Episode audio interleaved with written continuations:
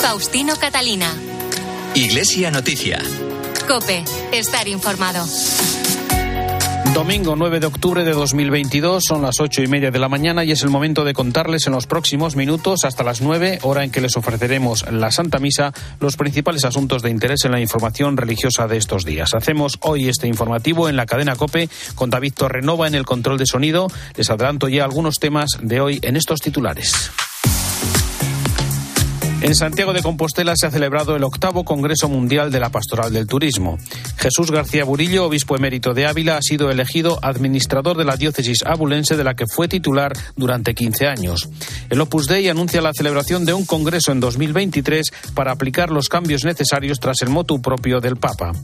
Varias organizaciones eclesiales piden cambios y reformas en el mundo laboral en la Jornada Mundial por el Trabajo Decente.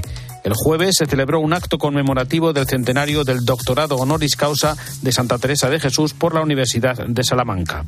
En este octubre misionero, la Archidiócesis de Madrid acoge este año la campaña El Domum al Descubierto y el Papa preside esta mañana la ceremonia de canonización de Artemides Stati y Juan Bautista Scalabrini.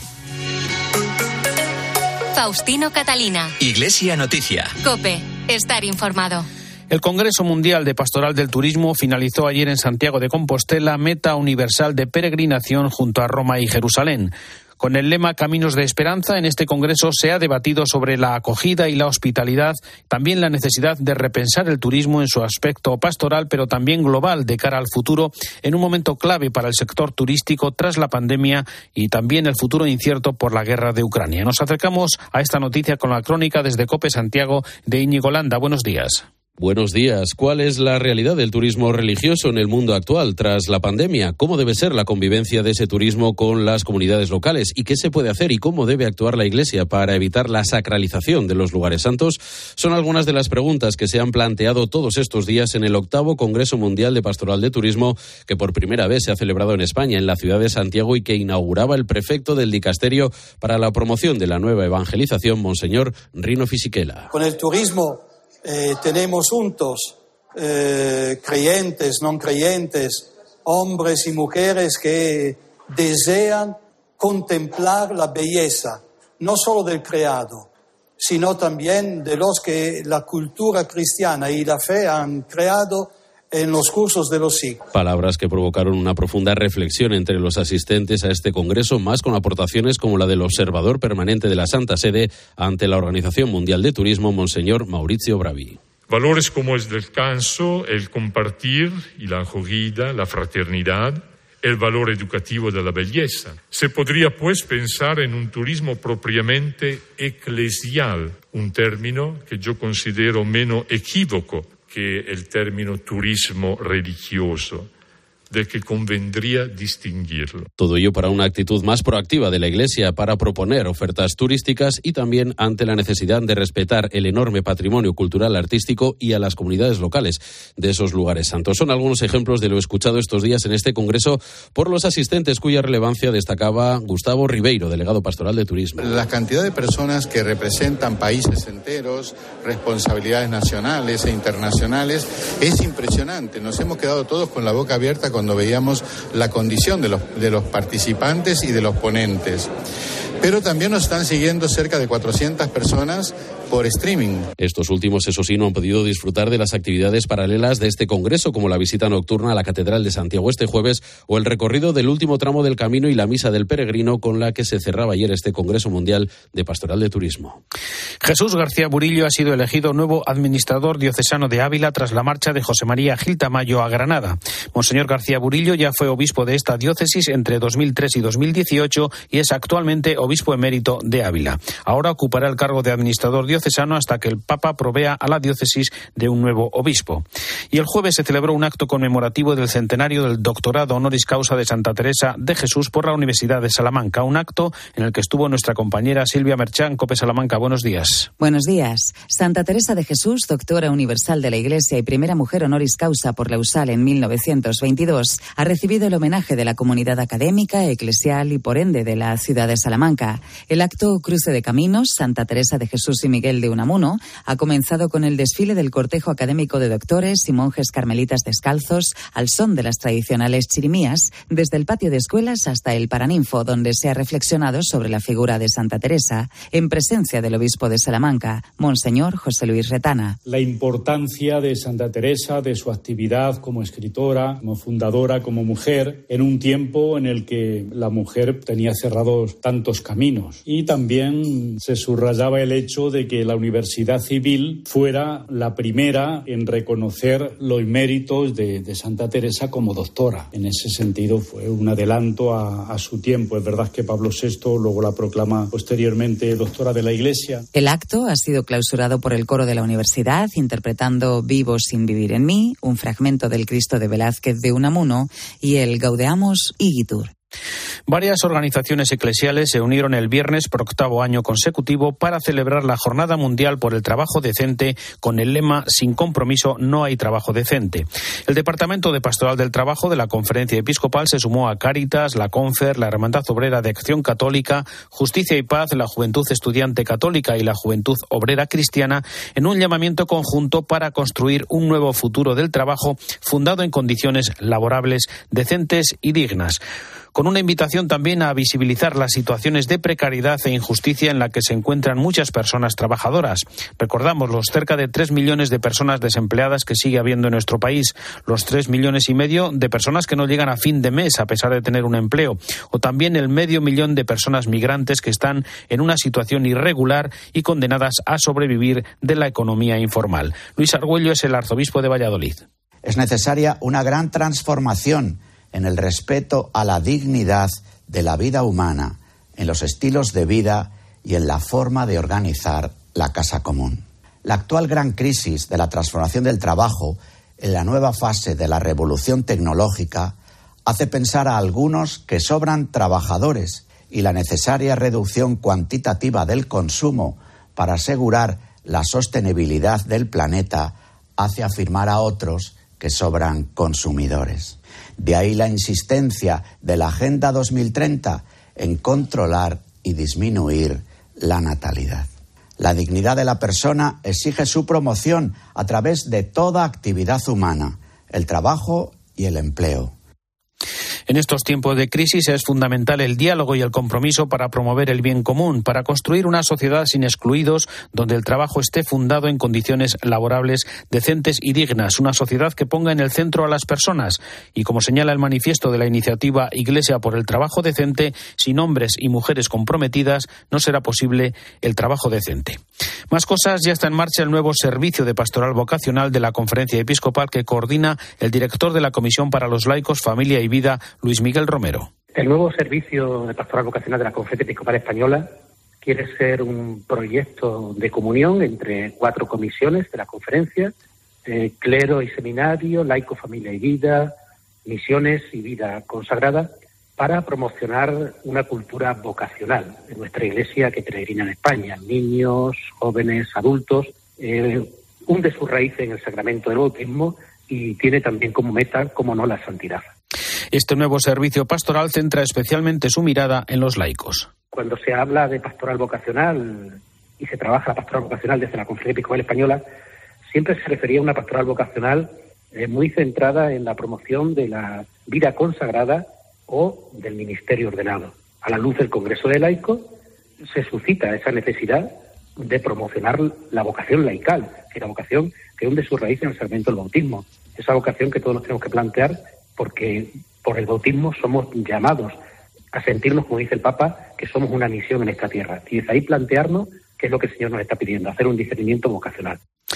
Estamos en el mes de octubre, mes misionero por excelencia, en el que Obras Misionales Pontificias ha presentado las numerosas actividades previstas para acercar a todos los españoles el trabajo y la entrega de los más de 10.000 misioneros de nuestro país repartidos por todo el mundo.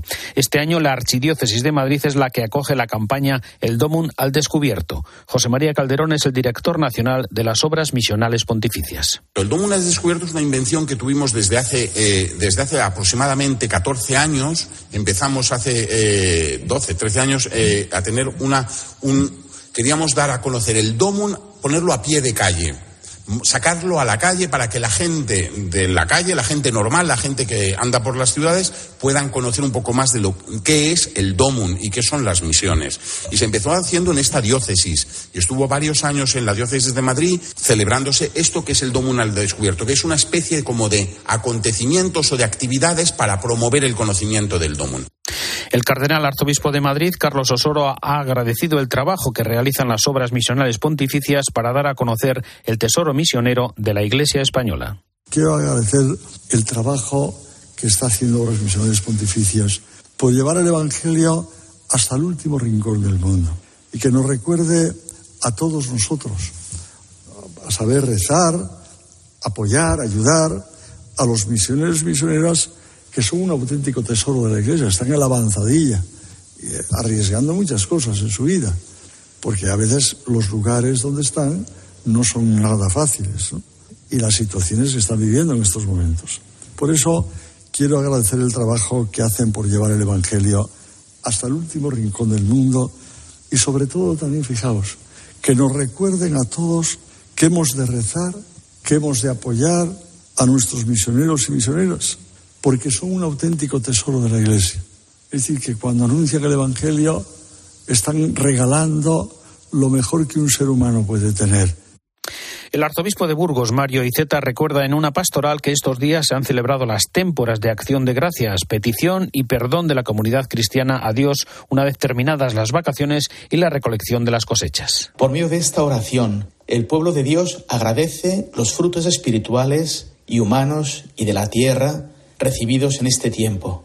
Un gesto en clave de agradecimiento por los frutos de la tierra y por su incansable bendición sobre el trabajo que los hombres y las mujeres del mundo llevan a cabo en todos y cada uno de los rincones donde con su buen hacer plantan la semilla del Evangelio.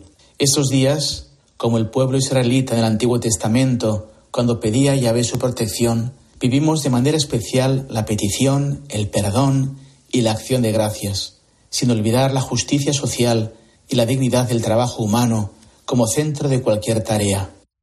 Escuelas Católicas ha calificado de tendencioso y sesgado el informe presentado por la CEAPA y CICAE sobre las cuotas de los centros concertados. Considera que ambas organizaciones, que sostienen posturas opuestas en favor de la enseñanza pública y la privada, han costeado un informe totalmente dirigido con el único fin de desprestigiar a la enseñanza concertada. Un modelo educativo reconocido socialmente y elegido por millones de familias en nuestro país, en el que cada día desarrollan su extraordinaria labor miles de maestros. Además, Escuelas Católicas ha denunciado la grave situación económica por la que atraviesa la inmensa mayoría de los centros concertados, puesto que la cuantía del concierto percibida por la Administración no cubre ni el 50% de los gastos de funcionamiento de dichos centros. Con otro dato más, en la media nacional, el puesto escolar concertado cuesta a la Administración 2.900 euros frente a los 6.000 del puesto escolar de la enseñanza pública. Faustino Catalina. Iglesia Noticia. Cope. Estar informado. UMAS. Mutua especialista en seguros para el sector educativo. Ofrecemos una solución integral para los colegios y guarderías. Daños patrimoniales, responsabilidad civil, accidentes de alumnos. Más de 800 centros ya confían en nosotros. Visítanos en umas.es. UMAS. Más de 40 años de vocación de servicio.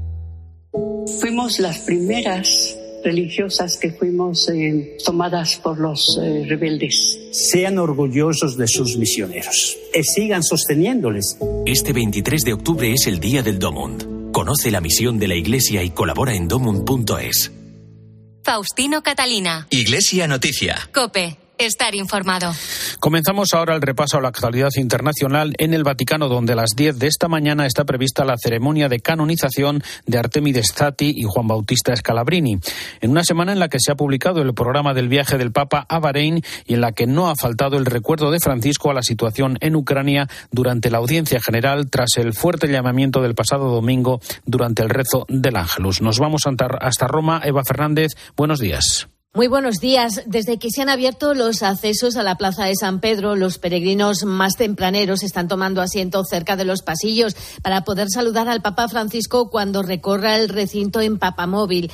Los tapices con las imágenes de los todavía beatos cuelgan de la fachada hasta el momento en el que el pontífice pronuncie la fórmula canónica de canonización. Giovanni Battista Scalabrini es el fundador de los misioneros de San Carlos o los escalabrianos y Artemide Chatti, nacido en Italia, se trasladó a Argentina junto a su familia sirviendo como religioso laico salesiano, trabajando como enfermero en la Patagonia. Con esta canonización concluye una larga semana en la que durante la audiencia general el pensamiento del Papa se dirigió una vez más a la martirizada Ucrania. Y no dimentichiamo di pregare per la martoriata Ucraina, sempre chiedendo al Signore il dono della pace. El pontífice también recordó a Santa Faustina Kowalska y, subrayando las palabras pronunciadas durante el último Ángelus, animó a rezar con confianza para que la misericordia de Dios pueda cambiar los corazones y alcance la paz. Por otra parte, el pasado jueves conocíamos el programa de la visita del Papa a Bahrein. En este primer viaje de un pontífice al segundo país musulmán con mayoría de población chiita que visita el Papa Francisco, se fortalecerá el diálogo con el Islam emprendido durante el viaje a Abu Dhabi en 2019, cuando se firmó el documento de la fraternidad humana. En esta ocasión participará en un foro interreligioso y mantendrá un encuentro con el Consejo Musulmán de Ancianos. El Papa también se reunirá en privado con el gran imán Al-Tayet, en el que será el séptimo encuentro entre ambos líderes religiosos. El Foro para el Diálogo Oriente y Occidente para la Convivencia Humana es una de las iniciativas con las que Bahrein muestra su compromiso con la convivencia de todas las religiones. En la Catedral Católica más grande del país, Nuestra Señora de Arabia, con capacidad para 2.300 personas y construida en los terrenos que donó el monarca, el pontífice mantendrá un encuentro ecuménico y de oración por la paz. El sábado presidirá la misa en el Estadio Nacional para los católicos del país, que son cerca de 80.000, sobre todo inmigrantes procedentes de Sri Lanka, India, Líbano y Filipinas. Antes de regresar a Roma, se despedirá de los obispos, sacerdotes y seminaristas en la iglesia del Sagrado Corazón de Manama. Sobre los llamamientos del Papa a la paz y el diálogo en el conflicto de Ucrania es el momento para el comentario desde Roma de Antonio Pelayo. Buenos días. Buenos días. La historia que no se repite nunca es, como dijo Cicerón, maestra de vida. Se cumplen estos días 60 años de un momento en que la humanidad estuvo a punto de precipitar en una conflagración nuclear que habría desembocado en la Tercera Guerra Mundial. Me refiero a la llamada crisis de los misiles que en octubre de 1962 enfrentó al presidente Kennedy con el líder soviético Nikita Khrushchev. El descubrimiento de que los rusos habían instalado en Cuba rampas para el lanzamiento de misiles nucleares, obligó al inquilino de la Casa Blanca a ordenar el bloqueo de la isla para impedir que buques rusos siguieran suministrando tropas y armas al régimen de Fidel Castro. En plena crisis se produjo, sin embargo, la mediación de la Santa Sede que frenó el enfrentamiento bélico y el 25 de octubre Juan XXIII lanzó su histórico radiomensaje sobre la paz y la fraternidad entre los hombres. En sus palabras, el Papa de la Paz en Interri, sin citar nombres ni aludir a situaciones concretas, pedía a todos los gobernantes que no permanezcan sordos a este grito de la humanidad, que hagan cuanto esté de su parte para salvar la paz. Así evitarán al mundo los horrores de la guerra cuyas terribles consecuencias nadie puede prever. El dramático llamamiento por la paz que lanzó Francisco el pasado domingo parece ser un eco de las palabras de Juan XXIII, que ya veía entonces nubes amenazadoras que comienzan a ensombrecer el horizonte internacional y siembran el pánico entre millones de familias. Todos los papas del siglo XX han luchado hasta la extenuación por la paz. Benedicto XV contra la Primera Guerra Mundial, Pío XII contra la Segunda, Juan XXIII en la ya citada crisis de Cuba, Pablo VI con su histórico grito contra la guerra en la ONU.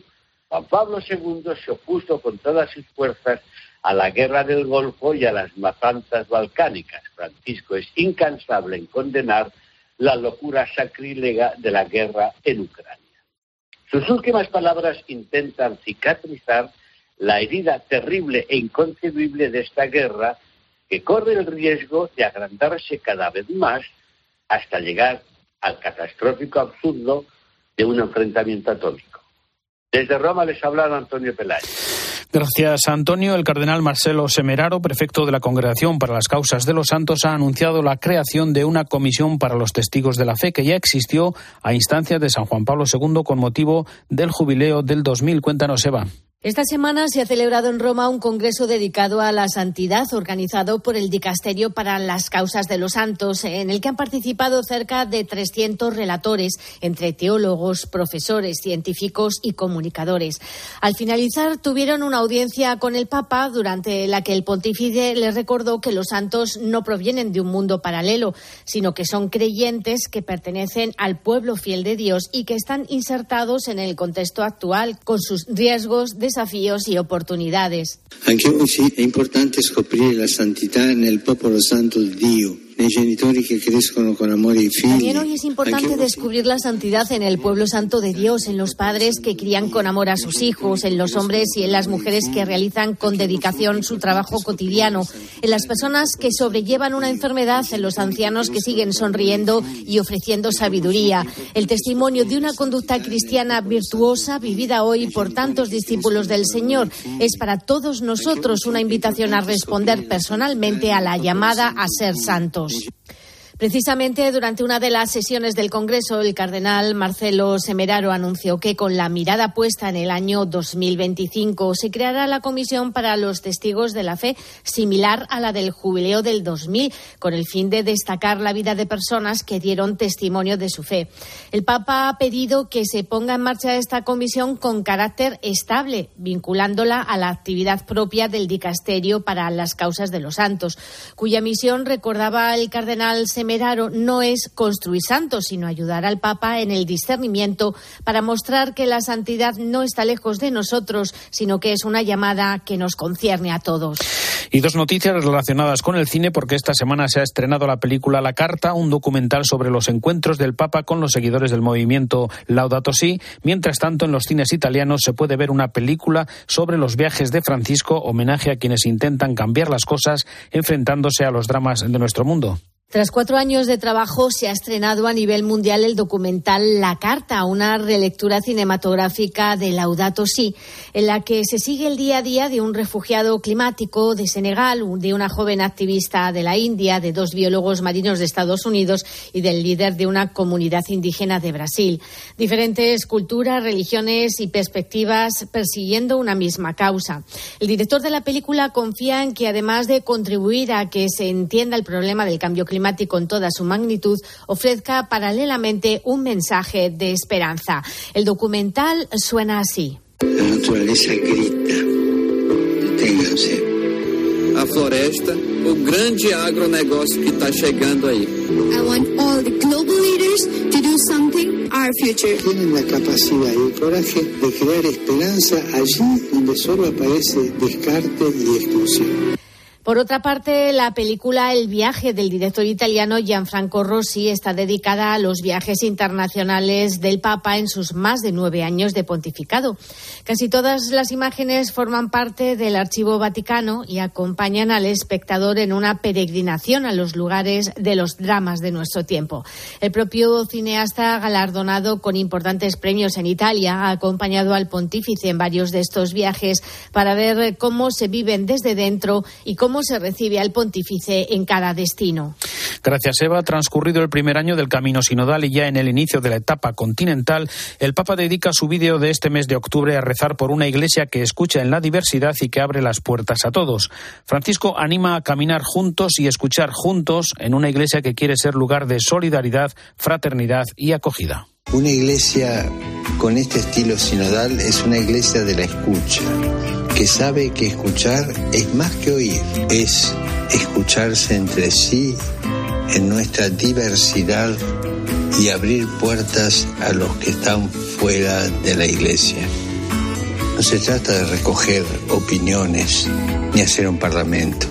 El sínodo no es una encuesta. Se trata de escuchar al protagonista, que es el Espíritu Santo. Se trata de rezar. Sin oración no habrá sínodo. Aprovechemos esta oportunidad para ser una iglesia de la cercanía y demos las gracias a todo el pueblo de Dios que con su escucha atenta está recorriendo un camino sinodal. El Opus Dei celebrará un Congreso General extraordinario en el primer semestre de 2023 para estudiar la forma de llevar a cabo una adecuación de los estatutos de la obra tras las indicaciones del motu propio del Papa Francisco del pasado mes de agosto. El prelado del Opus Dei, Fernando Ocariz, ha explicado que en el dicasterio del clero les han aconsejado no limitarse a considerar lo que se refiere a la dependencia de la prelatura a ese dicasterio y al paso de quinquenal a anual el informe a la Santa Sede sobre la actividad de la prelatura, sino que es necesario necesario proponer otros posibles retoques a los estatutos. Y noticias también a esta hora sobre la reconstrucción de la Catedral de Notre Dame de París, Asunción Serena. El Tribunal de Cuentas ha realizado un nuevo control de las obras de Notre Dame de París tras la fase de salvamento del edificio y se muestra muy satisfecho de cómo se están desarrollando las etapas de reconstrucción. Confirma que el 98% de las promesas de donativos han sido ya efectivas, 841 millones en dinero y al menos 5 millones en patrocinios. Dice que podría haber un sobrante y sugiere que se utilice para tratar los problemas que sufre el edificio anteriores al incendio al exterior de la, catedral. El único bemol en este informe son las condiciones de acogida de fieles y turistas a partir de 2024. Dice que no estaban ya adaptadas a los 12 millones que visitaban cada año Notre Dame y eso se agravará con los 2 millones suplementarios que esperan tras la inauguración. El tribunal reprocha al Ministerio de Cultura la falta de toma de conciencia de este aspecto y le anima a iniciar rápidamente una reflexión con la diócesis y el ayuntamiento para estudiar las medidas adecuadas como la creación de un museo sobre la catedral. El arzobispo Vincenzo Paglia, presidente de la Academia Pontificia para la Vida, ha pedido una reflexión en torno a la medicina que evite las injusticias y las desigualdades. Es necesario una nueva reflexión política, económica, cultural de la salud para una nueva medicina que sea justa para todos. Porque en la globalización del mercado nosotros vemos también injusticias económicas terribles, injusticias de la salud terribles también. Es necesario un cambio de paso, una verdadera revolución cultural.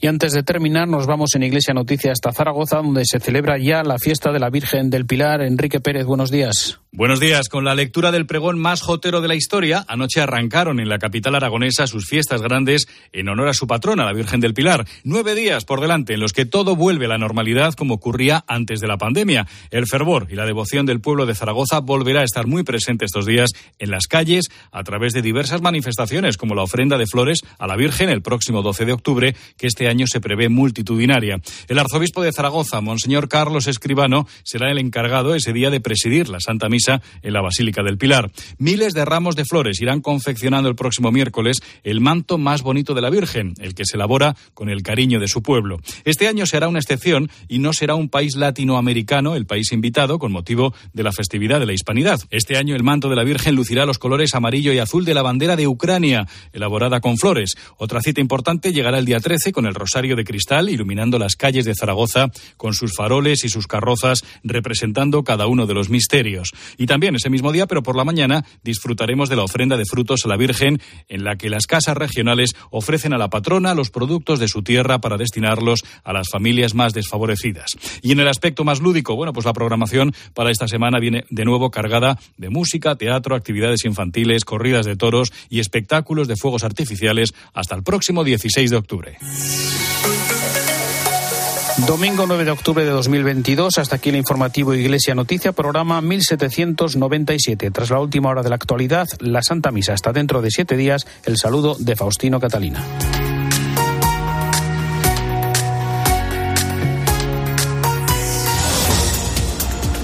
Buenos días. La respuesta de Vladimir Putin tras el ataque al puente que une Rusia con la península de Crimea no ha tardado en llegar. Ahora mismo se están produciendo fuertes bombardeos en la ciudad de Zaporilla, que siguen a los sucedidos durante la madrugada. Al menos 17 personas han muerto y 40 edificios han sido destruidos. Por otro lado, la semana que viene se presenta clave en la cuestión energética. Los ministros de la Unión Europea se van a reunir para abordar nuevas medidas, entre ellas el tope al precio del gas.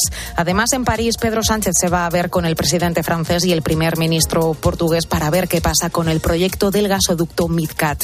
Emmanuel Macron parece haber cambiado de opinión y al menos se ha abierto a escuchar a sus homólogos.